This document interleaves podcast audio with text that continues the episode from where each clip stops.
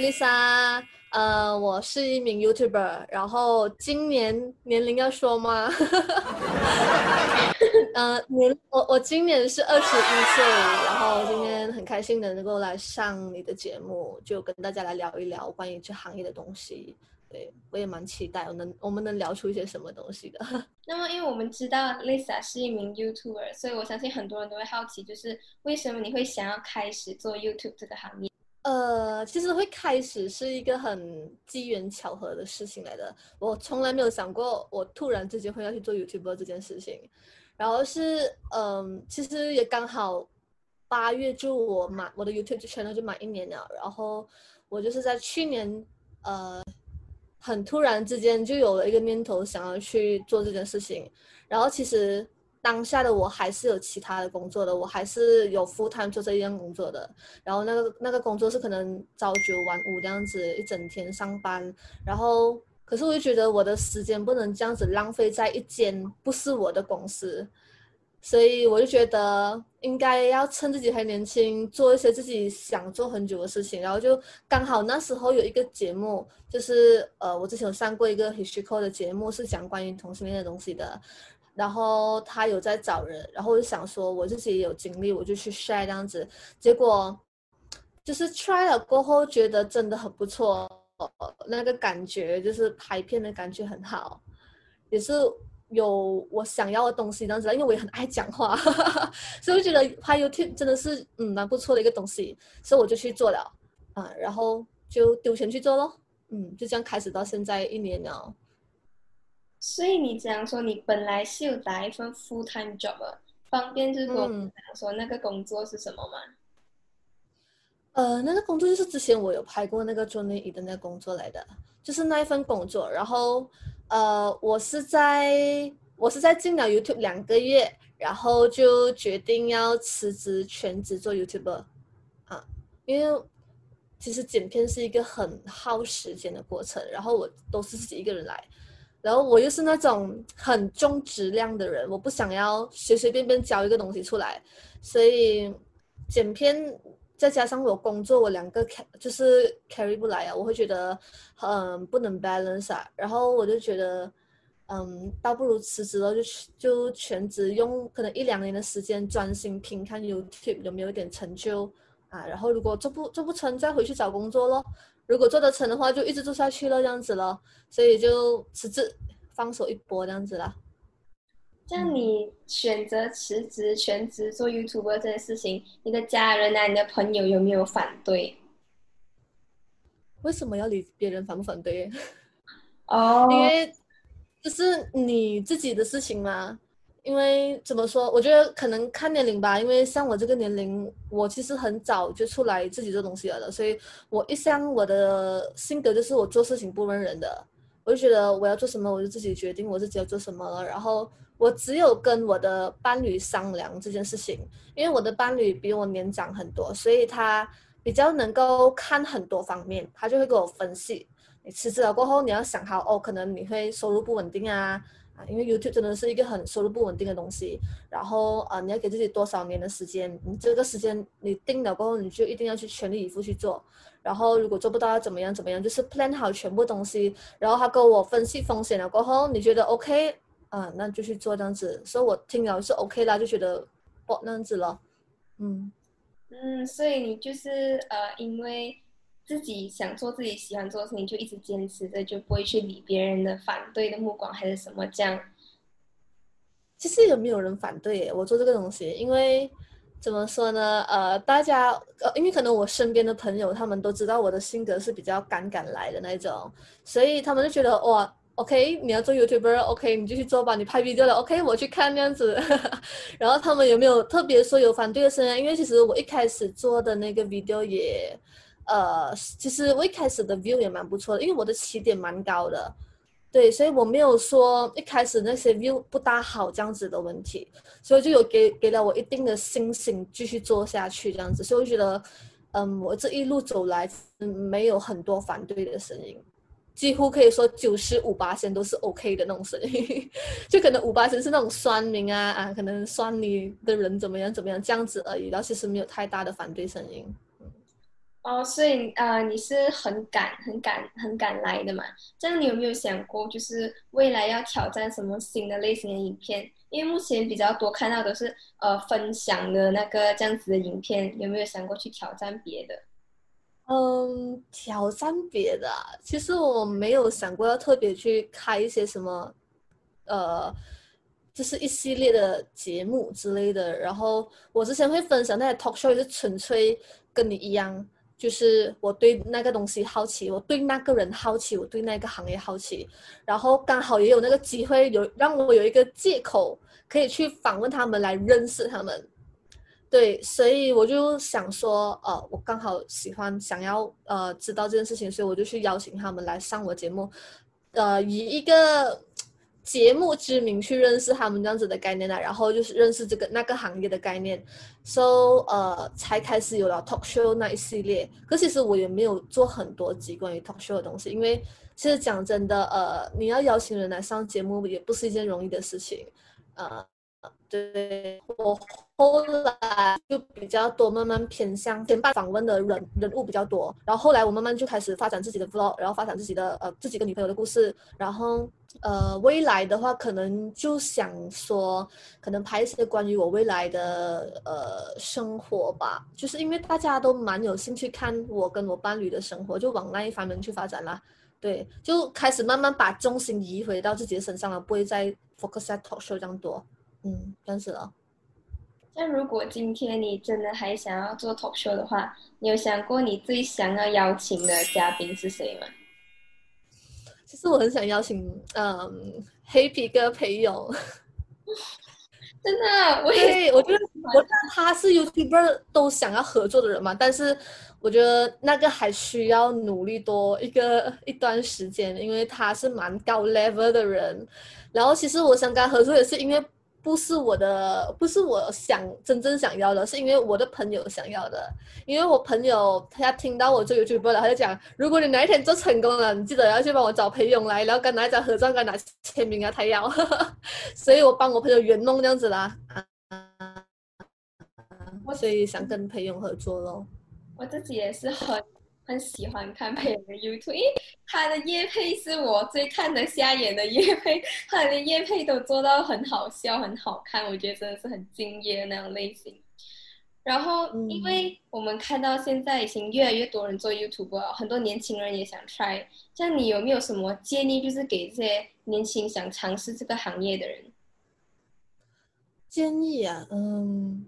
就是还是那句话喽，敢敢做喽。你你既然有那个念头想要开始有趣的话，你就不要怕丢脸这种事情，就是你一定要厚脸皮。然后其实有时候像我自己本身，我一开始做的时候，我拍第一集的时候，如果你有仔细看的话，我第一集跟到现在才一年的时间，我已经不不同很多了。就呃，无论是我说话的方式都好，然后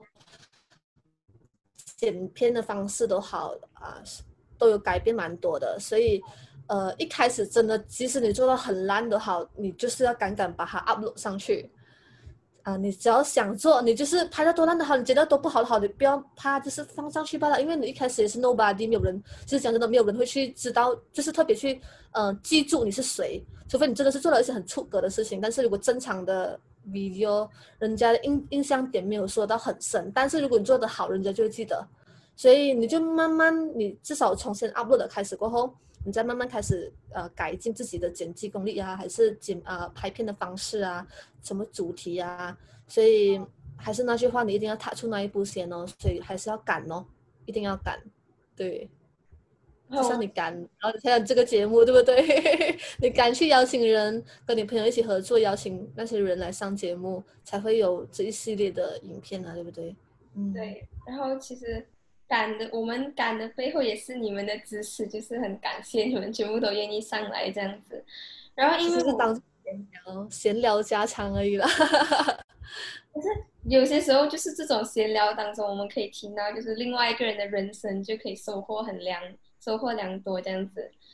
啊，然后就是我们知道说你以前是做那个在胸罩店打工嘛，那你为什么会想说？要把这个事情分享出去，因为可能有些人会认为呃穿胸罩或者什么，他们会觉得是一个比较敏感的话题。但为什么你会把它放在一个这么广阔的平台上分享？就是因为它是敏感的话题，Why not share？没有没有太多人在 focus 在这方面去 share 这件事情。可是其实它是一件很重要的事情来的。然后刚好我又在这方面的领域有了一定的 experience，我又很喜欢去点醒人家。就像我讲，我很爱讲话，我就觉得你这种东西你 should be 你应该要知道的，为什么你会不知道？就因为其实讲真的，Malaysia 的女生啊，几乎还有百分之八十五、八十的人都还在穿错 bra。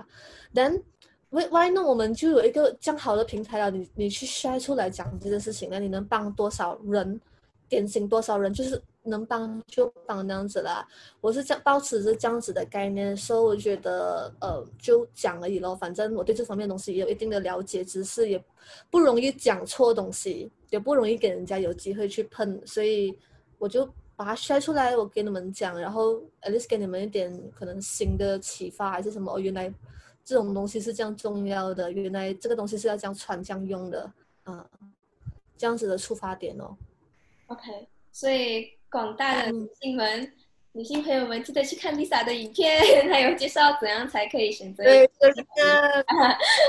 对。然后除了分享这种啊，对，记得去看哦。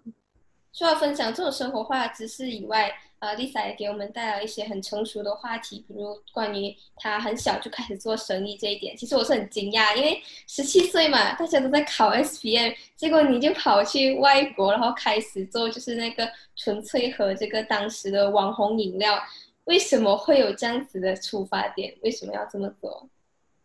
哎，嗯，其实我本身。我很小的时候就已经开始出来做工了的。我的家庭不是一个很富裕的家庭，so 我大概是十岁、十一岁就开始在帮我爸爸妈妈工作。爸爸妈妈是一名小贩来的，所以我很小就在咖啡店里面打工了的。Then，所以我从小我接触的圈子就已经开始跟同龄人不一样。我会开始看比较多大人的东西，在我小的时候，所以我就。那个时候的我就知道，其实钱是一个很重要的东西，我一定要赚钱，我才能有饭吃，我才能过好一点的生活。所以，呃，其实讲真的，十七岁那一年呢，呃，我做那个贸易呢，就是台湾的那个贸易，它只是我其中一样的生意而已。我在那之前，我还有做过很多东西，比如说，嗯，我在可能十四岁、十五岁的时候，我有做过直销。我有我有经过直销，可能半年到一年的时间吧，就做那个东西。那时候好像也是刚好是在考 PT Three 的时候，啊，我其实讲真的，我不是很 focus 在读书的，因为我不是一个读书的料来的。嗯，所以我就觉得，既然我我对做生意、对赚钱这样有兴趣的话，那不如我就。放一点时间，可能读呃下课过后就去找一点时间，可能 online 做一些东西，找一些人，可能这样子咯。我台湾那个也是因为我 online 去认识到的，所以还是拎到去刚刚前面那一句，你真的是你，我觉得你做人的好，你的性格一定要敢，因为你敢了过后才有很多可能。我那时候就是因为主动去。呃，问人家有没有想要合作这这种东西，国际贸易的东西，然后真的是问到了，做到了，才能去到台湾。所以，嗯，蛮哎，怎样讲？就是，所以就是要敢哦，就是那一句话。对我做过蛮多工作的，呃，就是有做过直销，然后有做过呃。刚刚的那个贸易，然后我有打过工，什么 restaurant 的工，很多很多我都做过了，所以我的整个呃中学生涯是很充实的，充实不是充实在读书，是充实在做工，所以我会比较早熟一点，比起同龄人的话，啊，所以看的东西也比较多不一样的，啊，这样子了。觉得这里最重要可以 pick 到的一个 info 就是，如果你真的觉得自己不是读书的料，你真的不喜欢读书，可能我们可以尝试跟自己的父母沟通，或者是你可以学一个自己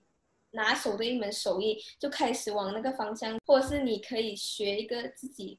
拿手的一门手艺，就开始往那个方向走。但是学业你也不要完全丢掉，就 keep 着，把但你有另外一个东西在你手上，就算是你的一个资本。我觉得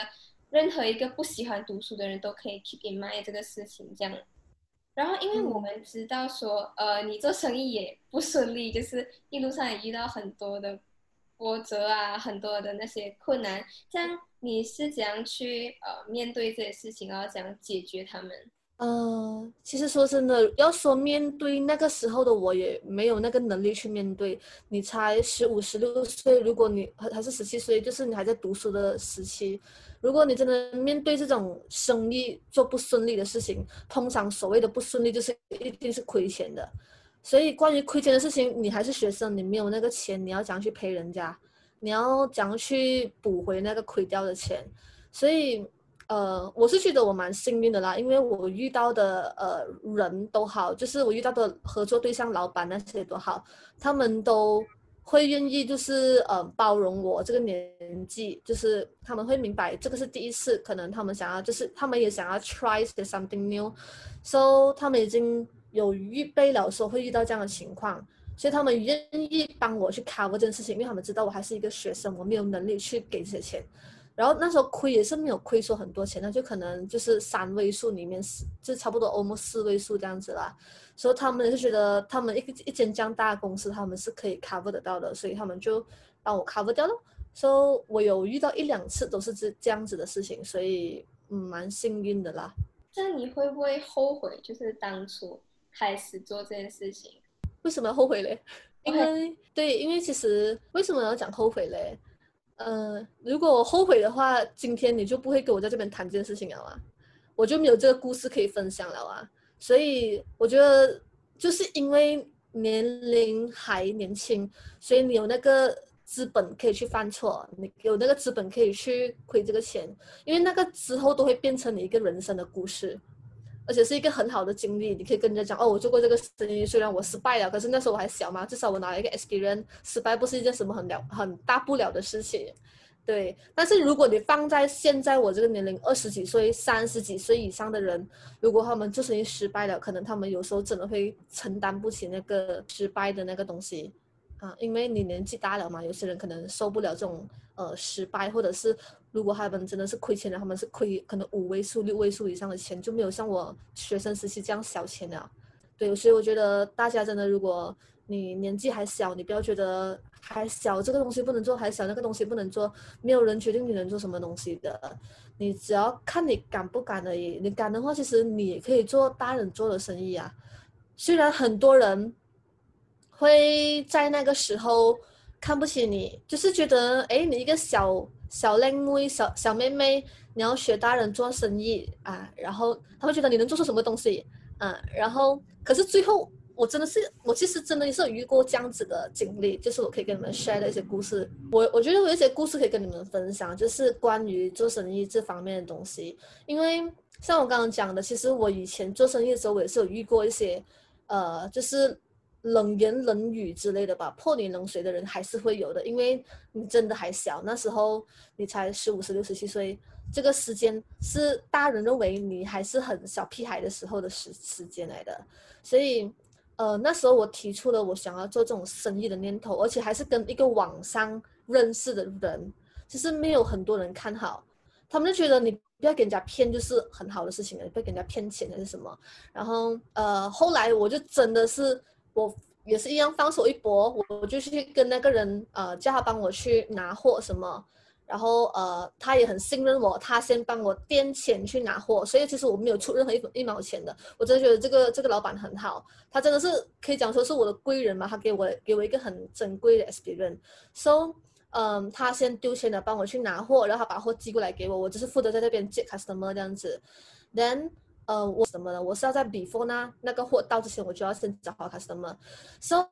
嗯，我就有去呃，我发 online 的广告咯，online 蛮多人要买那个东西，因为其实这个东西我卖那个东西哈，实在那时候是很火的一个东西来的。那时候甚至连 family family mart 都还没有，seven eleven 也没有这个东西，然后就觉得是一个很不错的商机才做的。Then 那时候就有很多人要买这个东西。过后等货到了过后，有一大部分的货都出去掉了嘛，我还剩下一小部分的货，我想要把它放在饮食店，就是我们俗称的 c o f e 店，因为 c o f e 店那些他们都会有卖水的嘛，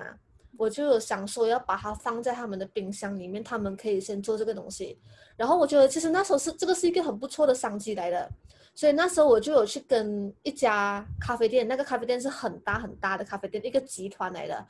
所以你知道啦，集团他们就会。看你，哎，你一个小妹妹跟我讲这种生意的东西，然后又讲一个完全在马来西亚那时候老人家还没有听过的产品，就是他们会觉得很荒谬啊，所以他们就把你的话这边听那边出这样子。然后我我那时候我记得是，呃，我有想要找那个老板谈几次，可是那个老板都好像那个态度一副都是很高高在上的样子，然后最后真的愿意听我讲话的给我十分钟讲而已。我就是很快速在那十分钟里面跟他讲，哦，这个产品怎么样，怎么样，怎么样，很好卖的，你放在那那个店，很多人会买的，你应该是什么样价钱，什么样价钱，就是一个很好的商机。可是他跟我，嗯嗯嗯，过后过后也是没有消息了，我就大概知道，哦，人家当我的话是屁话这样子，对，所以嗯，过后直到呃，因为我记得很清楚，就是我那个货卖完了过后，隔了一两个月过后，Family Mart 就进军 Malaysia 了。那时候开始就很多人疯狂去抢这个水，我心里就在那边想，这个老板看到这个新闻会不会当时后悔没有跟我合作？因为他跟我合作的话，他就他是第一手先卖这个东西的人，他就可能他的生意会很好还是什么，所以就想说啊，算了啦，就当做他呃我没有亏任何东西，他也他就亏了一个很好的商机这样子了，啊，所以。我是想说，呃，你在那个年纪做了一些不是你年纪该做的东西，哈，没有错。但是你可能路上会遇到一些冷言冷语，或者是不看好你的人。但是你只要努力的做下去啦，你还是可以拿出一些成绩去打人家的脸的，而且可以打到很大力那种。对对，所以真的不要怕不了你，因为你不要怕说失败，讲办人家看不起你呀，人家当你是笑话。可是。是讲真的，失败跟成功几率是五十五十。你报得好，就你做得好，你问心无愧的去做的话，其实大部分都没有说失败到很严重的那种，就是一定会往成功的方向去的。对，所以就不要怕去做了。而且我觉得有一个优势就是我们的启发，我们的出起跑点都是年轻，就是我们有一个资本，就是。我们还小，所以可能别人虽然会有冷言冷语，可是还是会有包容我们的人，所以我们更应该要在值得拼给我们去闯的年纪，去做出别人可能在这个年龄不会做的事情，这样子你才会是那个突出的那个。所以真的是要像 Lisa 这样敢敢去做。对。然后呃，还有一点就是我们知道说，因为你算是一个很有生意头脑的人。然后就有发觉到说，其实 Facebook page 是可以赚钱的，可能你最初也不知道，然后后来才知道这样子。但我相信很多网络上的朋友们可能都还不知道 Facebook page 可以赚钱这个东西，所以希望 Lisa 可以跟我们分享一下。呃，Facebook page 其实它赚钱的方式，现在近一两年开始有蛮多方式可以赚钱的，一开始。呃，如果你看到我我的那个 video 的话，我讲的那个是关于卖掉专业，那个是一一种赚钱方式来的，就是你把那整个专业的拥有权让给别人，然后让他们去管那个专业，那个专业就不是安德你的名字了，你把它卖掉，那是一种赚钱方式。然后呃，普遍为什么会有人要去买这些专业？因为他那个专业里面他也是有自己的赚钱方式。然后这个东西是我那时候不知道的，我才把它卖掉。然后其实卖掉过后我蛮后悔的，因为。我的专业 like 都很多，就是差不多是六位数的专业以上的那种，然后，哦，所以我蛮后悔我卖掉的，可是没有办法，就已经卖掉了。然后，因为他那个里面赚钱的方，在那之前是完全没有的。就是 Facebook 就是我们平常拿来刷可能照片啊 video 而已，没有什么东西的嘛。可是，在去年年头开始，你会发现可能你在看 video 的时候，它突然间多了广告，好像 YouTube 这样子。可是那些广告你又不能 skip 掉的，很很怪谁法的这样子，很讨厌的。然后就你会觉得很莫名其妙，哎，怎么突然间多了这些广告？一开始我也不知道是什么东西来的，然后过后慢慢才发现，哎，原来就他那个经营模式开始慢慢跟 YouTube 一样了，就是。如果你们点进去看，他有广告跳出来，就是那个人他会有广告费收，就跟 YouTube 一样啦。然后，所以在现在开始，市面上有蛮多人要收购这些二手专业。如果你不想要用，你就把它卖掉啊，这个就另外一个赚钱方式咯。嗯，Then Facebook page 里面的赚钱方式呢，就是像我刚刚讲，除了广告之外，它还有像是呃业配咯，嗯，通常是这两个主是最主要的收入来的，嗯，这样子。如果是 Facebook page，如果是那个粉丝人数很多的话，就可以通过就是业配或者是接广告，还有或者是卖专业来赚钱。但我想知道的是，你在卖专业的时候，你之前那些 post 会全部删掉，还是说还是会保留的？我保留我呃，我保留以前那些乱七八糟的 post，就因为其实我以前的那些专业呃。我有两个嘛，我卖掉的。我一个是专门 focus 在语录的那个年年代，应该你还小那个时候，那个时候是很流行语录这种东西，什么心情语录、爱情语录这种东西，所以里面是一大堆很有的没有的东西来的。然后有时候可能中间会穿插一些我的照片，我就把我的照片全部都删掉而已。然后呃后来呃我有叫他们要改名字啦，因为能改名字是最好的，就是我。不想要用我的名字，因为那个 page 它其实是用着我的昵称去 short form 那个名字的，所以可是后来也没有改成了，所以嗯就没有改到咯。那如果你会不会担心说别人会滥用你的这个 page，就是可能一开始你的 page 发一些很正能量的东西，然后他们就可能来发一些负面的东西或者是敏感的话题，会不会有这样子的忧虑？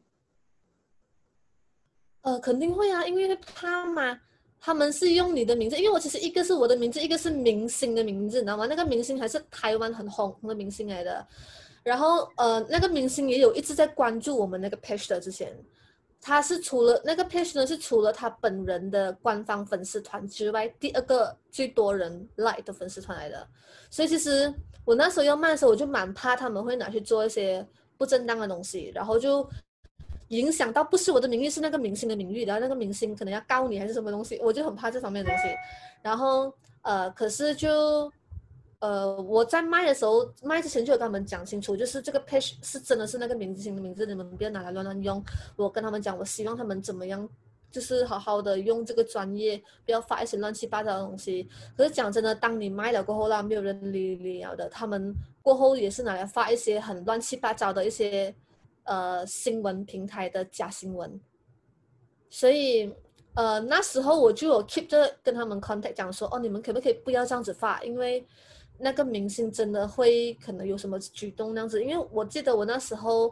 呃有 try，因为他们在买之前会我要把他们加进来做 admin 的嘛，他们要看一下后台是怎么样的东西，然后。呃，他们有 try 发了几篇文章，过后真的就有那个明星他本人看到了他的那个粉丝团这样子，他就有来 inbox 问我们发生什么事情，为什么最近发文都是呃有些可能偏不是主要不是他的东西，然后可是，在那之后我就已经退出了，我就我就已经不知道那个 page 里面怎么样了，因为我已经退出 admin 了，我就管不到那个专业东西了，所以我也不知道后来怎么样，他们怎么样去 set 的。然后我就有跟他们讲说，不如他们换名了。可是其实 Facebook page 换名不简单，他换名你一定要换叫 related 的名，你不能换去从 A 换去 B 这样子，你一定要换到跟 A 有关的东西。对，所以蛮难换的。他们到最后也是没有换。可是后来我呃，其实有一瞬间我有一个想法，我要再把那个 page 买回来，因为我说我说过我有后悔那个 page 买掉嘛，我想要把它买回来。可是才隔了一个月。我就已经发现那个 patch 再度第三手转给别人了，然后那个价钱是我卖的，呃，两三倍吧，就是他他他给我的价钱的两三倍，所以我那时候就，sorry，所以我那时候就觉得有蛮心痛的，呃，要买回来是已经不可能的不可能的事情，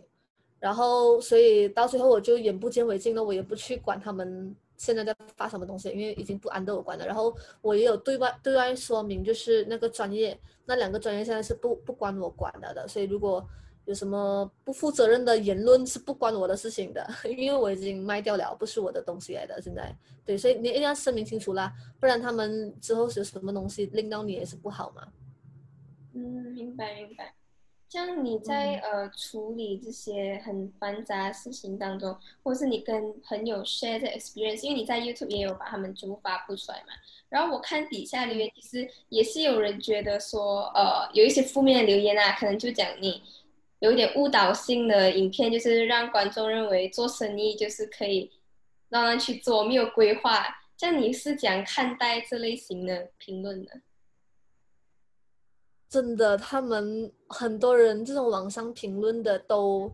很喜欢一头热，就就已经一句话就是下定你这个人就是这样子，你你做这个事情就是一定是没有经过思考才去做的，你从哪里看得出来我没有经过思考？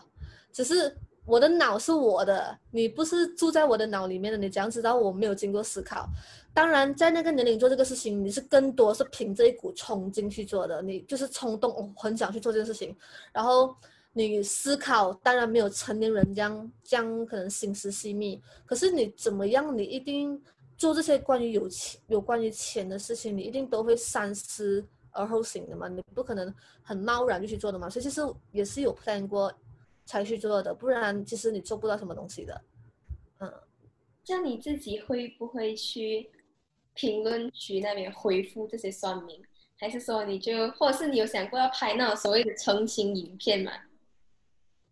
没有，没有至于到澄清吧，就是呃，我觉得没有到要这样严重去跟人家发一个影片讲说你的那那时候讲想还是什么，因为其实讲真的，你讲了过后，他们嗯能听的还是听，不能听的还是算了这样子。所以呃，说回复那些留言的话呢，如果是有建设性的，我会听；如果是那种。很白目的，你很你一看就知道他这个人是只看前面不看后面，然后就跟你下评论讲说哦，你这么做生意没有没有经过脑子这样子这种东西，你当然不会去回复啦，自己找不开心给自己咩，所以就筛选哦，你有建设性的就听，没有建设性的那些你就不要去听咯。呃，算命也没有很多诶，我在我在我呃就是做这这几件关于生意买卖的东西，算命不会很多，就因为。讲真的，你像你刚刚前面讲的，你可以用年龄来做 cover，你的年龄反而是你的保护壳，因为，嗯，人家会觉得哦你还小，犯错是正常的。可是如果你放在我现在这个年龄啦，我们不可以有机会犯错，因为犯错你就是给人家指着头来骂。所以再说我讲你们趁年轻，真的趁还小，赶快去做一些事情，因为他是你很好的保护壳来的。然后人家会觉得，哎呀，还还小让他啦，他还小，哎呦，他优先呐，这样子，所以蛮好的一个建建，大家可以参考啦，就是趁年轻去做一些事情。嗯，OK，对我们就是有关于职业的这个爬，其实也算是过去啊，就很严肃的聊过去啊。接下来我们要聊的这个话题，我自己是很有兴趣的。然后其实。我的父母还不知道我本身是一个很喜欢看腐剧的人。就是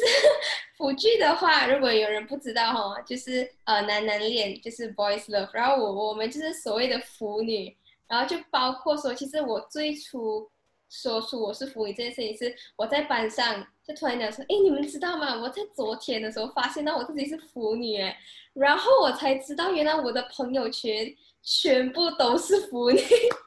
所以我才发现，到，就是同性恋这个东西已经开始越来越多人愿意接受啊。然后包括现在我们访问的这一位，他也是一个同志，所以我们很想听，就是同志给我们来解释说他对同性恋这个课题的看法。嗯，其实讲像你讲的，就是现在的年轻人都比较能够接受这方面的东西了，就。其实一方面是因为网络的兴起吧，因为如果你放在十年前，Facebook 跟 Instagram 都没这样红的时候，其实那时候接受度很低的，所以嗯，零就是零零零后嘛，对吗？你们就你们的接受度蛮高是正常的事情来的，因为你们接触网络的使，就是你们网络的使用率会比我们以十年前多了很多，所以我觉得这是一个好事情来的，因为它可以让你们提早去接触到。这种本来就存在在世界上面的东西，对，十年前你可能去看这种东西的时候，人家会讲哦，这么你去看这样的东西，因为那时候网络没有这样普遍，大家就觉得这是一个很罕见的东西，这是一个很很敏感、很敏感不能讲的话题来的。可是现在，因为网络太发达了，很多人都敢敢去发发表自己的言论，然后去 show 自己，所以大家知道这种有这种东西的存在，然后这种东西其实是一个很 common 的东西来的，then 所以它的接受度也变成蛮高的了，这个是我觉得我看了蛮开心的事情，因为真的有改变，就有慢慢在变好了，往好的方面去，就是大家的接受度都变高了，但是嗯，就。你说你父母还不知道你喜欢看这种腐腐男的呃，就是等下你你父母喜欢刚讲说你父母不知道你喜欢看这种呃腐剧，但其实你有想要让你父母知道还是什么吗？因为其实我觉得你看剧就是个人喜好，也没有说要去给家人知道什么啦。但是你觉得你家人能够接受这方面这种东西吗？我觉得是可以的，可以啦。我没有跟他讲，不是因为我要隐瞒还是什么，纯粹就是，呃，我没有说特别要跟他讲，因为我喜欢看剧是我全家人都知道的事情，然后他们只是不知道我在看什么类型的剧，然后既然我都会跟一个同志聊天，刚好这个影片，所以他们看到他们就会知道这件事情，然后因为我们家也算是很开明的，所以我相信他们是可以接受的，哪怕今天我讲我是一个同志，我觉得我妈咪都会接受的那一种。只是虽然我不是吧，但可是我是很好，很支持，就是身边有人，如果是这样子的话，也不需要害羞讲出来这样。但我其实蛮好奇的一点，就是因为你现在讲说，呃，网络都已经很发达，所以大家都慢慢开始接受同志，甚至有人觉得变成同志已经是一种潮流了，就是有些人会为了跟上潮流而开始哦。觉得自己喜欢女的，或是觉得自己喜欢男的，这样怎样才可以分辨清楚？说我是真的天生就喜欢女生，而不是为了跟上潮流而喜欢。OK，你这个是一个很好的问题来的。就呃，像你讲的，真的是有人把呃，因为大家都这样子做，大家都觉得同性恋很 common，所以我不跟上的话，我就 out action 了。真的是会有人这样子想的。但是其实讲真的。通常这样子想的人哈，最后都做不下去的。为什么？因为那个不是你本来的，嗯，因为那个不是本来的你，所以你就算你跟着，呃，当下的潮流去做这件事情，你尝试去跟女生在一起，跟男生在一起都好，你会发现其实你会抗拒一些东西的，因为你本身真的是不喜欢这种东西啊。你本身你可能本来像如果像我的话，我本来就是喜欢男生的，你突然间。是今天，然后我去跟着潮流，我为了跟着潮流去跟女生在一起，可能你真的能在一起那一两个月也好，可是你后来你可能在更深一层的关系的时候，你会进不去的，因为你就觉得很抗拒，你会很抵触，所以你其实讲真的，嗯，这种 fashion 的东西哈，就好像我们所谓的快时尚吧，就是跟衣服一样的道理啊，你跟着时尚，可是你不是很喜欢这种风格，你。一开始穿一两天，你过后就不想要穿它了的，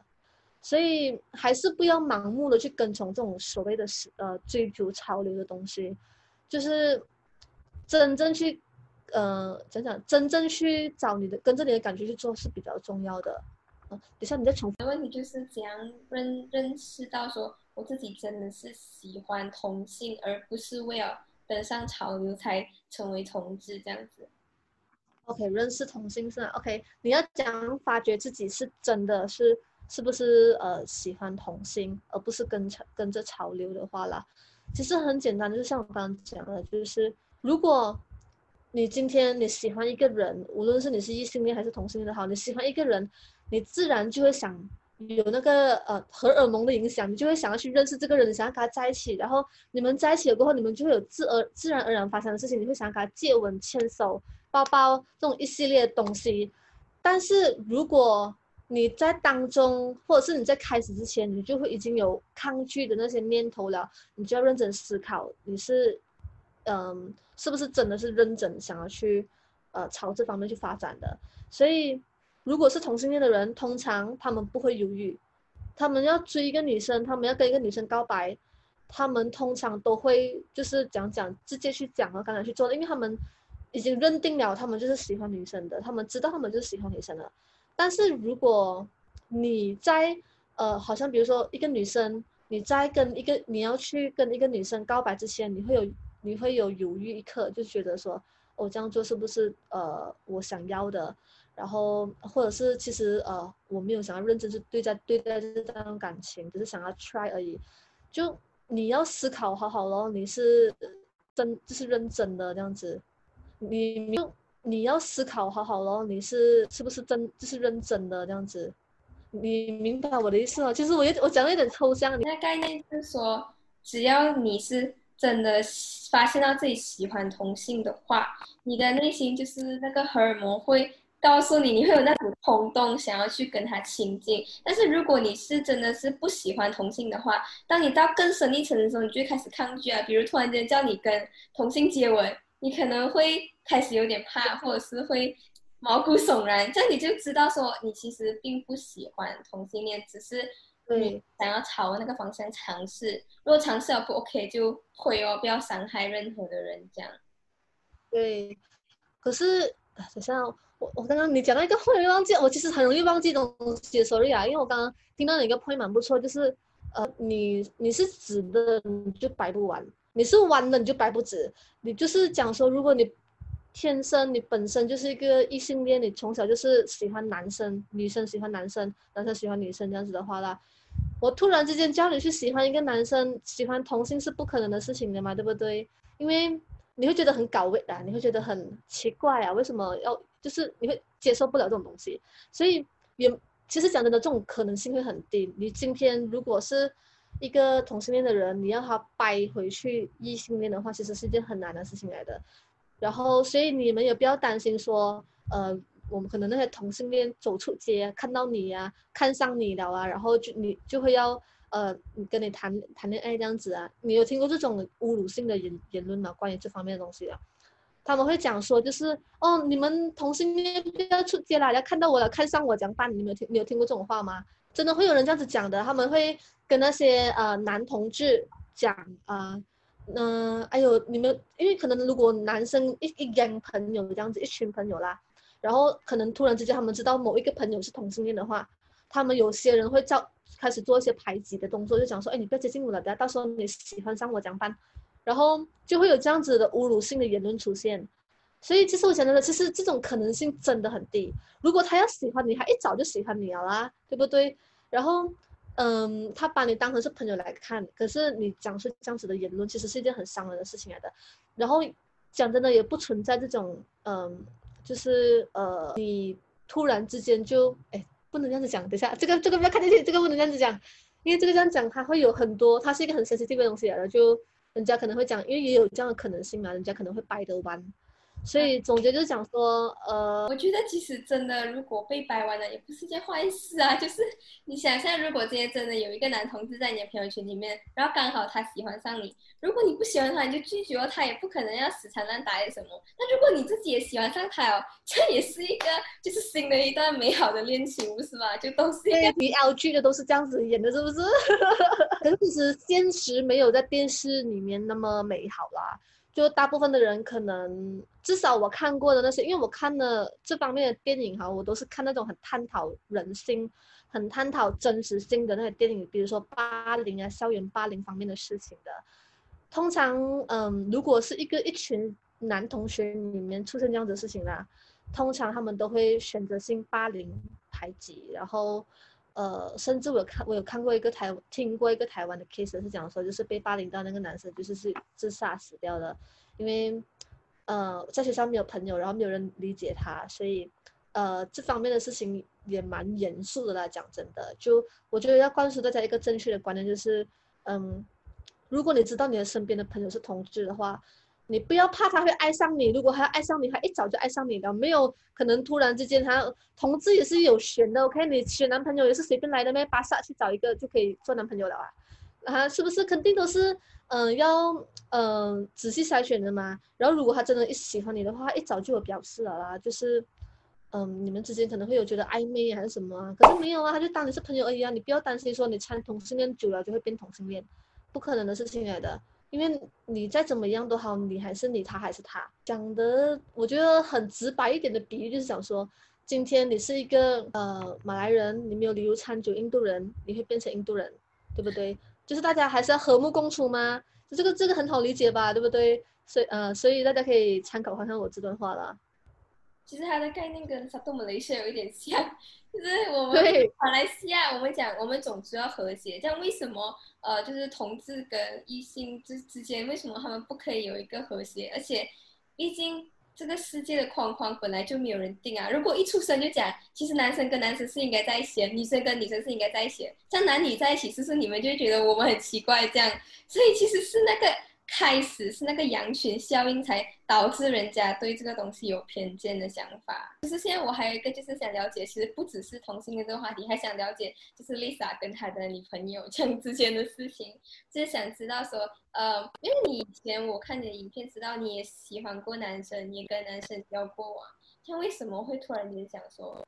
我其实是一个呃同志，然后我其实喜欢女生。其实这个是我们呃在。呃，LGBT 里面我们是俗称的 bisexual，它是一个双性恋来的，就是它就是在这个族群里面的其中一个族群。所以，嗯，怎么说呢？那时候我会发现自己喜欢女生，也是因为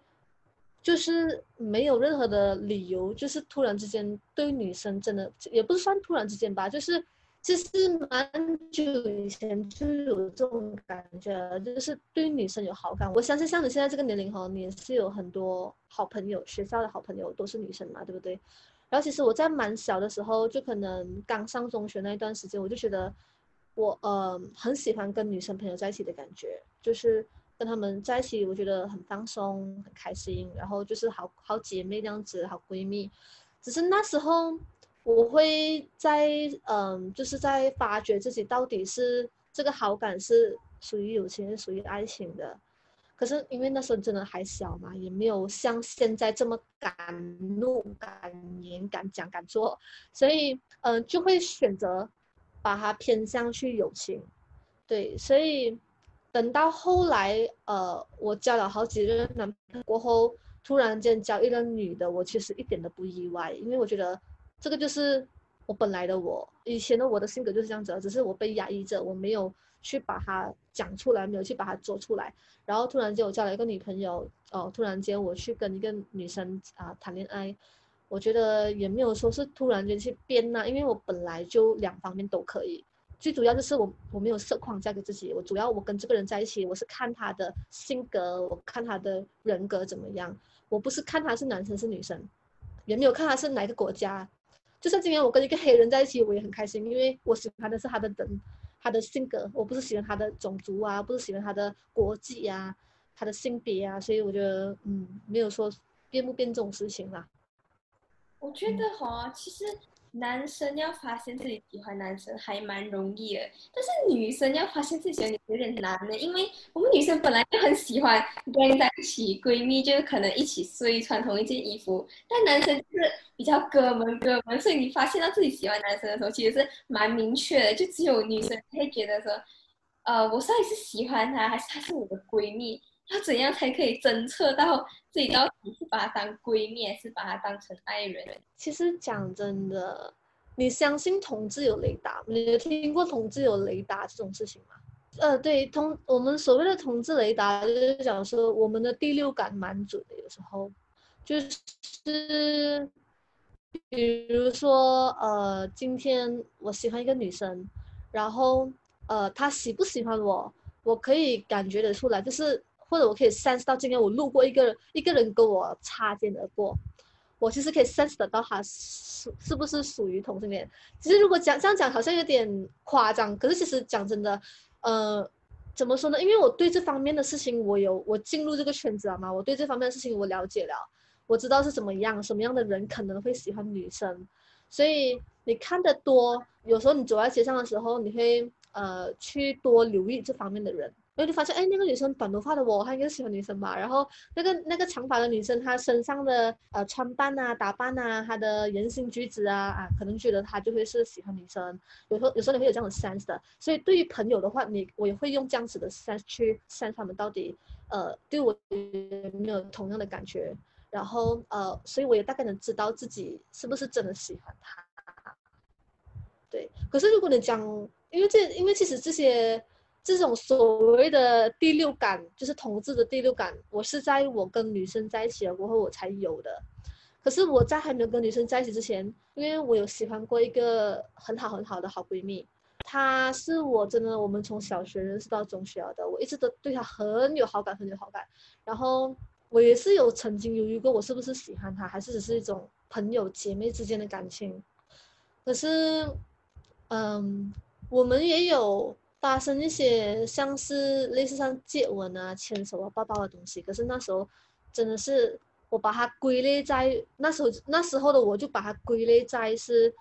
友情的范围，因为那时候我们很流行，哎呀姐妹抱了吗，亲有什么东西的嘛，对不对？然后就拍着抱着拍照这样子，就觉得很正常这样子，我就把它列为是 OK 姐妹应该做的东西。可是其实后来的我才后知后觉，其实那个是一种爱情的感觉来的，对。然后直到现在，我跟我那个朋友，我我就是跟那个朋友坦白了的。我跟他讲说，你知道我当初是喜欢你的嘛？然后，嗯，我一开始以为他会很不能接受，他会很吓到。可是其实他跟我讲说，哎呀，我早就知道了啦，这样子。这就是人生，其实真的很多会让你很意外的事情。你真的，嗯，give a try 啦，这样子。有时候你可能是你真的是你想太多了，然后，呃，就。到现在我们都还是好朋友咯，反而我们的关系更亲密了，因为，嗯，那那件事情就是啊，所以我们关系更亲密了，就啊，更比姐妹还要再好一点那样子啦，还会更懂你咯，嗯，所以我就 give a try 啦。对你的那个那个同志雷达，现在我是我是同性恋还是异异性恋？不说你是腐女呀咯。我是腐女啊，可是不一定我是同志啊，对不对？可是讲真的，我觉得你这个年龄的话，哈，还真的不容易看得出。但因为其实讲真的，如果你真的在你这个年龄喜欢女生的话，嗯，你这个年龄其实讲讲呢，它很容易改变，它很容易有变化。对，是因为我也是在你这个年龄的时候才发现自己真的是可以跟女生在一起。我可能在那之前，我我从来没有想过跟女生在一起的。我可能认为自己就是所谓的俗称的直女，可是后来我就自己打自己的脸了，我真的是跟女生在一起，所以很难讲这种东西。感觉就是有时候那个感觉对了，那个时机对了，就是去不了。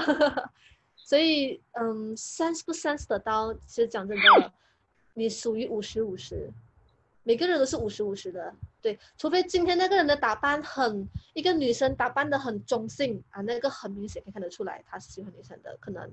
然后如果一个男生可能打扮的很娘很娘什么啊，这样子那个可能他就喜欢男生的，这些都很明显看得出来的，只是看你有没有去留意他身上的细节。可是如果像是你跟我这种，其实外人来看，其实他们不是行家的话啦，没有那种我们所谓的同志第六感的话啦，他们很难 sense 的出来，就是其实这个人是喜欢女生，都是五十五十的啊，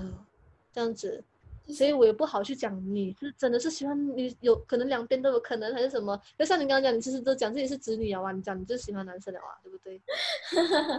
因为我个人是还是像你讲的这样，可是其实我也很难去断定你，因为每个人都是五十五十的。然后我所谓的同志第六感，就是针对于那种外表很明显能看得出来的。然后因为我们是这个圈子的人，所以我们会更去留意这种人，我们会更去注意细节，所以我们更容易分辨出来哦，他是同志，我们的朋友这样子。但是如果像你跟我这种，就是比较女生路。通常一般的人不容易看得出来我们是什么性向的、性倾向的，所以大家其实都是五十五十，很我也很难去断定你是喜欢男生还是女生，因为这种东西都有变化的，我也不能就是以你的表面去断定你这个人是怎么样，就是又会拎回去刚刚我们前面的问题了，刚刚就是那些算命用一句话，就是用看到前面看到前不看尾，看到表面不看里面。就去断定你这个人那样子，所以那个也只是一个参考价值而已啦，也很难去断定的。所以这里的重点其实就是，只要我们就是喜欢那个人，就不管他的性别是什么，其实也没有关系。就算你真的是双性恋也好，后来才发现要自己喜欢啊同性也好，其实都不是问题。最重要是你们之间真的有爱这样子。我们看偶像剧也是这样的吗？我们只是要看甜的吗？我们管他是男的还是女的。所以我觉得真爱的话，真的就不分性别啊。我觉得你你们现在这种年龄的接受度都比较高，是比较好的事情来的，因为，嗯，就可以呃带动再带动到下一代、下一代这样子，这种观念传下去是很好的事情啊。因为其实现在年轻人大部分都蛮能接受到这种事情了的，只是剩下可能比较呃中年的那些人年纪，他们就需要一点时间去接受。嗯，所以大家共同努力啦。还有一点我想问，就是你们呃同志其实真的会很。就是很明确去分那所谓的什么 T 啊 P 啊，就这种东西，你们会不会介意人家把你归类为哪一档的人？这个是个人言个人的呃言论啦，就是我觉得呃我本人是不建议人家给我设在什么定位的，但是我觉得我自己是没有任何定位的，因为我今天像我讲的，我喜欢一个人，我不管他是男生女女，我不管他什么种族什么的。然后，呃，所以他的样貌我也不管，当然要是我的菜大前提。所以，嗯，如果今天她是一个留着长发，我们俗称叫做 P 的女生，就是跟我一样的两个都很女生 look 的女生，我还也可以接受啊，我也是能在一起的。然后今天她是一个 T，一个像我现在的伴侣，他是一个很男生 look 的，我也喜欢啊，所以。没有特别，我没有特别去给自己规定说你一定要找什么样的类型，你一定要喜欢什么样的类型。但是我不建议人家把我归类在什么类型，嗯，这样子咯，就是所所谓的做自己啦，没有理别人这样想。那你在呃，就是正式跟你的父母他们谈这件事情的时候，他们的想法又是怎样的？呃，在面对就是跟你的父母坦白说你其实交来个女朋友这样子的情况。你的父母当时是这样子想的？我觉得我家人也蛮开明的，因为可能因为我从小的性格就这样子吧，我就是敢做敢言的人，然后常常会有一些不符合那个年龄应该要出现的行为。嗯，比如说我很早就已经拍拖过了，然后我记得我第一次拍拖是十三岁，然后我有试过是直接牵着我男朋友带回家的那种，所以我家人应该都。蛮习惯我这种很出格的行为了，然后，呃，所以我当下跟他们出柜的时候，他们没有太多很，就是很反对的声音，他们的接受度都蛮 OK 的，只是他们有问我你是认真的吗？嗯，然后像我爸爸还是有问过我，呃，我觉得蛮 surprise 的话，就是我有一次在跟我爸爸，呃，就是开车的途中，他就突然间问了我一句话。呃，他就讲说，你你真的想清楚了，你要跟女生在一起嘛？你不要转回来，你不要去 try 看喜欢男生跟男生在一起。呃，然后他时不时会暗示我，哦，这样以后我没有孙到了，我很可怜哦。然后，可是每一次我都会跟他辩论，我会跟他讲说怎么样，我就是怎么样怎么样怎么样。呃，他真的。对我很好，他我我是很喜欢他，然后他也没有任何理由让我 say no，然后，嗯，最后都是我赢啦，肯定，他们就是给我讲到，哎，好像也有道理哦，我这样子讲，然后就 OK 了，所以我觉得，嗯，沟通吧，就好好的跟父母沟通，其实，嗯，也是一样五十五十的，因为我知道其实蛮多人可能家人对这方面的接受度不是很高。但是也有可能一部分的人家人对家人其实对这方面的接受度比我们想象中的还要高，所以怎么样都好，你还是要 keep 着去尝试，try 去沟通，你一定要讲出口，你真正想法是怎么样。然后，所以我觉得是因为我很勇于去表达，然后，嗯，很敢去讲错就是错，对就是对的事情，所以我会去他们讲，如果今天他们讲说同性恋是错的。我会跟他们硬硬硬跟他们讲到，其实这个东西是对的。我会跟他们 list 一百个点，他们讲这个就是对的，这个就是这逻辑是这样子。你不要跟我讲一些有的没有东西。我我因为我觉得这是一个，嗯，跟你们教教育你们对的东西，所以，呃，要多去讲了。我我家人是这样子给我讲下来的啦，所以他们现在是接受我的，就态度蛮 open 的咯。所以其实讲真，长辈还是。我们可以尊敬啊，但不可以完全遵从，因为毕竟他们呃老一辈的想法可能就不符合现代的模式，所以重点就是沟通，而且最好是从小哦就跟父母建立好良好的沟通关系，不要你有事才去找人家沟通，不然就很难讲了的。你从小就去逮一下你的爸爸，去 kiss 一下他们，抱一下他们，你以后有事跟他们沟通的时候就没有这样难了。讲真的，那其实讲真的，呃。我你你可能你跟你家人的关系可以到这样 close，可是其实我跟我家人的关系没有到这样 close。我以前我可以完全是说是你的反面，因为我从小就做工关系，所以其实我从小是很埋怨我家人的，我不喜欢我不喜欢跟我家人在一起的时间的，所以我跟我家人的关系是很远的那一种。然后呃，that's why 造成我的性格很独立，我可以去自己做生意，我不想要参加的，我就是不想要在家里。然后嗯。可是因为，呃，我觉得是因为我毕业了，出来工作了之后，开始慢慢独立了，然后反正反而家人开始知道我不在家，他们会跟我关系慢慢越来越好，然后再加上我开始真的是变得比较，嗯，想讲什么就讲什么，就是，呃，讲讲啊，呃，就是敢去表达了吧，然后就，呃。嗯，变成我现在我跟我家人的关系变成比较好了一点，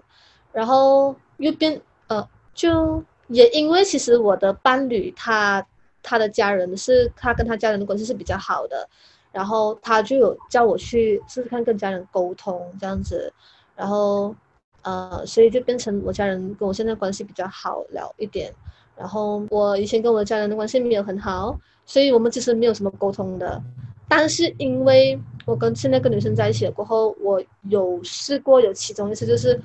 我是完全哭着跟我爸爸妈妈讲的，就是讲到，因为你会觉得很高位，你知道吗？你从来一个不跟爸爸妈妈讲我爱你的人，突然间讲我爱你，你都会鸡皮疙瘩起到完了，是不是？所以我突然之间跟他讲我内心的感受的时候，我那时候真的是哭到很惨，然后讲说你们真的是，嗯嗯，让我去找我自己想要的生活，就是。呃，我不想要不开心这样子过一辈子，然后你们也不要 s 对我有任何的 expectation，就是觉得说我会以后会结婚生孩子给你们孙子抱这样子，因为我想要做我自己真正想要做的事情，对，所以我我跟他们就是哭着讲这些事情我现在觉得很，现在想回去觉得很矫情，你知道吗？但是觉得，嗯，就让我们之间的关系有更进了啦，就是就是肯定一定要沟通哦。啊，然后刚刚你有提到说，呃，爸爸妈妈抱不到孙子，这样你们有想过要领养孩子吗？OK，这是一个很好的问题。呃，领养孩子这方面是没有想过要领养，因为其实马来西亚不允许。呃，怎么说？因为马来西亚不同不承认同性恋啊，所以通常领养孩子哈，他们是比较 prefer 你是已经结了婚、有家庭的。然后你们是没有生育能力，或者是你们的家庭条件经济很好，然后有孩子了还想要再养一个，那可以养，他们就会去审核给你让你去养。但是像我这种同性恋，在马来西亚结婚是不受承认的嘛，所以我在马来西亚的名义上面，我还是单身女子，单身没有办法领养孩子的。所以光是手续上面就已经是已经不可能的事情了，所以就就算今天我想领养也也不可能，除非今天马来西亚通过同性恋的办办办，看起来是不可能的事情啊，对这种应该要多一个五六十年吧，还是要一个一百年？对，所以这个看起来是不可能事情，除非我移民去国外，对，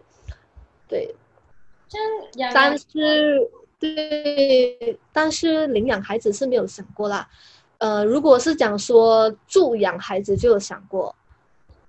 对，养意思是就是助养，你有听过一些助养的东西？就是讲说，你每个月捐多少钱去养一些难呃灾难地区的国国家的人呐？比如说像非洲啊那些呃贫贫贫民区吗？是这么讲吗？比较落后的国家的小孩子，你可以助养他，然后呃可能一个月就几十块，类似这种啦，然后他可能一年过圣诞节的时候寄一次卡给你啊，这样子啊，这种这种可以啦，寄照片给你看呐，啊，这样子。对。那养不到孩子，有没有想过要养毛小孩？就是领养那种小猫还是小狗？可是你的女朋友不喜欢狗，对不对？你有看我们的 video 吗？我怕狗了，我超怕狗的，我是一个。从小很怕狗怕猫的人来的，我看到真的是跑到很远的那种跑快那种，因为可能小时候被狗追过的感觉吧，我觉得是因为这样子，所以我变成我很怕狗。然后，嗯，一开始我跟我这个女朋友在一起的时候是。他真的是爱狗爱到很疯狂的那一种人来的。然后，呃，但是我为了他，我觉得，呃，我可以 try 跟狗接触，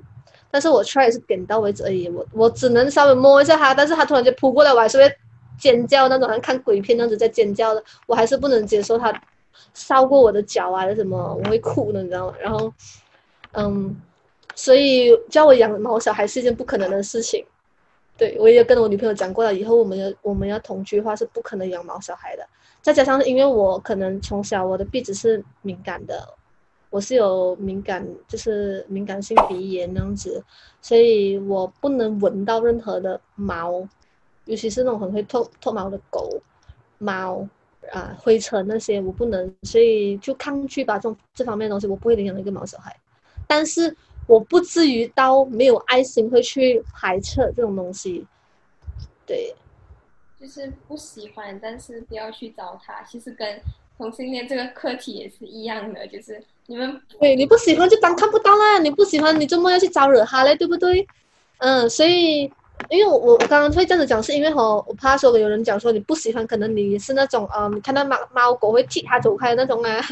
会伤害它，但不是这样子，我还是有爱心的，只不过我的爱心不至于到像那些爱狗爱猫人士这样子，看到就哎呦好可爱呀，摸摸摸，然后抱抱抱亲亲这样子，我就收不到，所以，呃，就跟这样讲跟同性恋一样啦，你不看你不喜欢就当看不到，你不要去阻止人家的权利，也不要去打扰人家。嗯，这样子。那如果给你选择，把你跟一只狗放在一个房间，跟一只蟑螂放在一个房间里面，你 prefer 哪一个？蟑螂吧。Oh my god！你知道我是那种看到蟑螂会哭的人，然后你是看到狗会哭的人。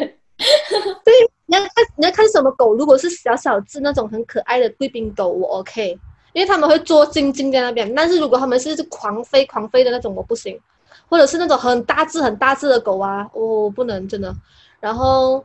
蟑螂，我觉得我还可以，因为蟑螂，你说一个空间嘛，如果你说那空间是很密闭的话，就是很小很小的空间的话，我就接受不到，因为它随时可能会飞来我身上。但是如果是像一个厕所这样的大小的空间，我还可以接受，因为它在东，我在西，它在这边，我就在这边，你可以跑嘛，对不对？然后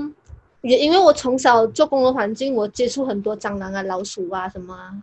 习惯了。因为我的家庭是一个，呃，饮食业的家庭来的，家族可以这样子讲，所以我从小在咖啡店里面呢摸过很多东西啊，然后就 习惯了。那你会不会就是觉得小时候这个经历才成就了你的今天？会埋怨，或者是你会感恩？嗯，没有埋怨，也没有感恩，只不过我现在会更珍惜，就是。比如说以前，呃，我其实以前真的过得很辛苦的。我怎么说呢？呃，以前读书，我不知道现在有没有啦。就是可能你逢忙到逢去期间，你是呃下午班的嘛？你没有分早上班、下午班的嘛？对。然后我那时候啦，我下午班是十二点去学校嘛。然后我跟我家人，因为我家人他们开档做生意，他们是。可能早上早早就很早要起床了的，可能五点这样子就要起床出门了的，所以我们没有办法，我们小孩子就要跟着爸爸妈妈出去，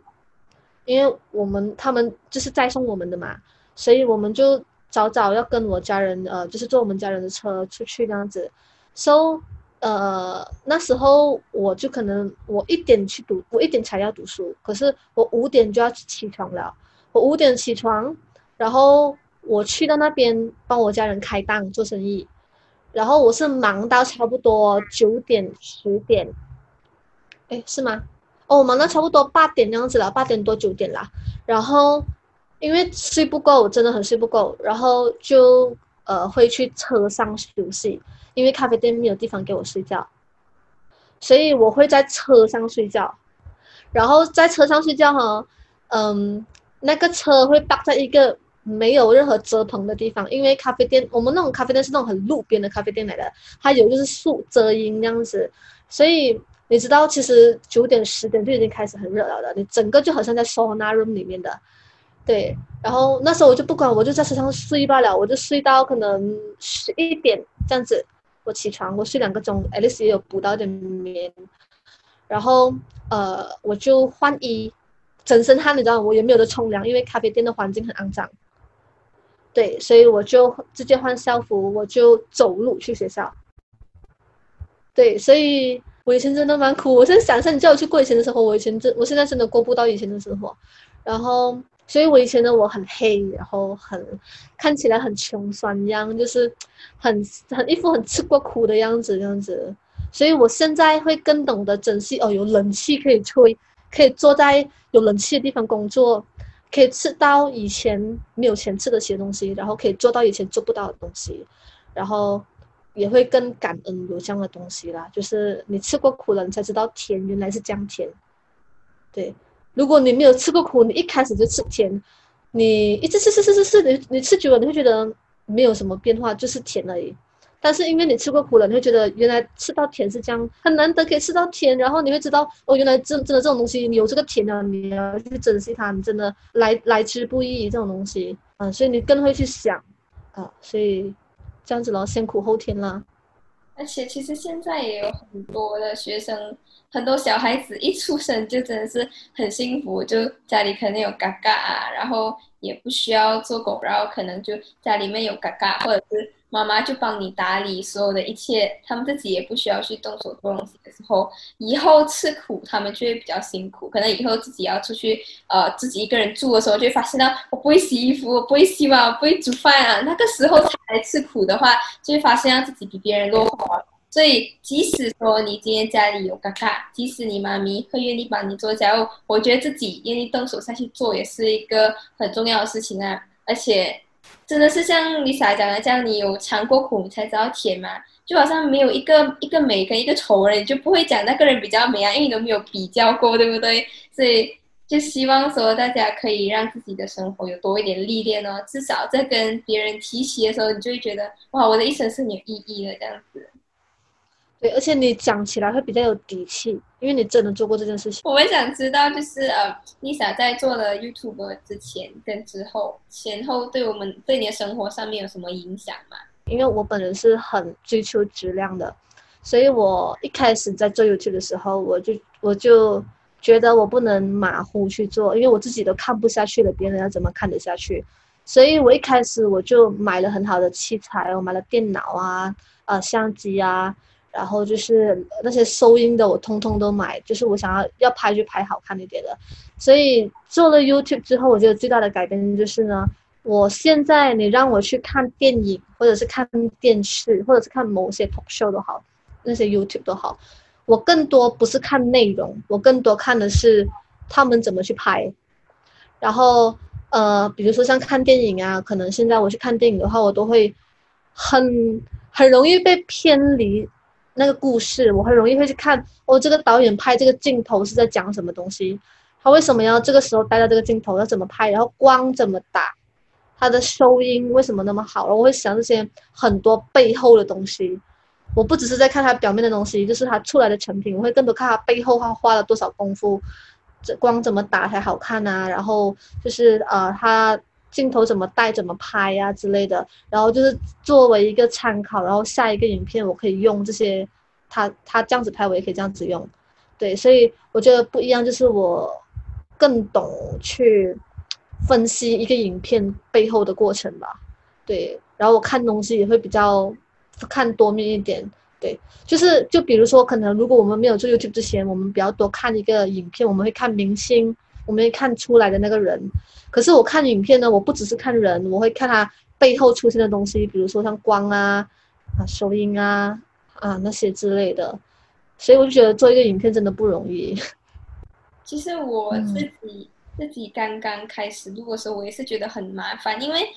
我家里又没有什么打光的东西，我家里又没有什么拍摄器材，我也觉得很难。然后就开始会 respect 那些幕后的人。因为每次在大荧幕上面，我们就觉得哇，那个帅哥很帅啊，那明星演的很好啊。有时候就没有注意到，其实背后那些看似小人物，才是成就这个大制作真正的关键。所以他们也不是一个让我们忽视的那个人，他们也很重要。对，没有他们就没有好看的影片。但是如果像我们自己自这种自力更生的 YouTube 的话，什么都只能自己来的话，就更辛苦了。一人身兼多职，然后就是讲真的，嗯。做 YouTube 只有分为两种人，一种是有幸运的人，就是 lucky 跟不 lucky 的人啦，这样子分。对你 lucky 的话，你今天拿着一个 iPhone 拍，收音很烂，拍的画面很烂，很随便，可是就是还是有人会看。你今天长得不好看，但是你有那个幸运，你讲的话有 topic，比如说我没有说失明，我我讲失明，我讲我觉得像失明这个是一个 YouTube 的清流，你知道吗？就是他长相，他长相不是说长得很呃很出众，就是很漂亮，她不是靠颜值来。圈粉的，她是靠性格跟靠讲话的方式，反而他能大红大紫，就是最近开始这么红这么火，他就是一个 YouTube 界的清流了。然后这个就是我们所谓的，但是我觉得他是颜值跟呃，等下，呃，但是我觉得他是幸运跟他的实力并存呐，可以这样讲。对，呃，可是如果像我这种的话呢，呃，也不能说完全不幸运啊，但是就是比其他，就可能没有那么大红大紫。对，所以就必须要更加的去努力做这样子，所以就有分为这两种人的努呃幸运跟不幸运这样子了。所以我我自己是觉得我的频道很蛮多是说说或者是讲那些我想要讲的话题，同性恋，我都是没有在做 plan 这方面东西。呃，我觉得你这个这个这个说法是很好，就是它真的是有点带偏风向了，变成大家觉得。现在一定要拍 prank 才能红，没有拍 prank 的话就是没有人看。嗯，我觉得主要是因为大家的观众群不同吧。因为拍 prank 的通常都是你们这些比较年轻，在或者是在小一点小学生这种年龄的。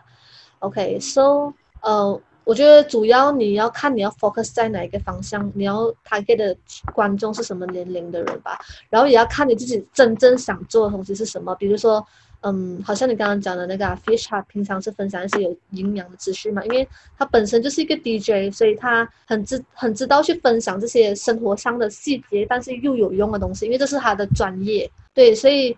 他这个点也是一个很好的点，所以让他的 YouTube 有更多的 content，但是可能他的 view 没有降好，就是真的是看个人的幸运，可能就是像我想讲幸运咯。有些人你随便拍一个话题都很容易红，但是有些人明明拍也很有意义，很有。题材很有营养的东西，但是就是不会红，因为可能他没有观众缘，可能他没有呃，他长得不是观众喜欢的样子啊，或者是他讲话声音啊，或者是嗯，怎么说呢，就是很难被看到啦，就是衰啦，一句话。OK，then 嗯，像我自己本身的话呢，我比较多是做 talk show 的嘛，我也是想要做自己有有想要讲的东西的，我根本没有想过去拍 prank，我觉得我以后都不会去拍 prank 的东西，因为我觉得很。很无聊，我我其实讲也不能讲说看不起，就是真的很不喜欢这种东西。我就觉得，嗯，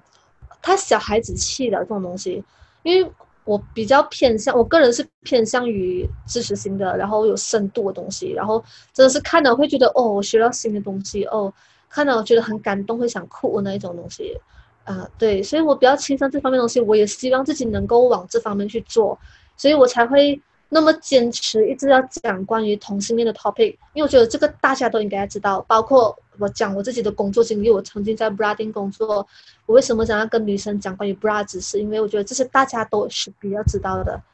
对，虽然 view 很少，但是，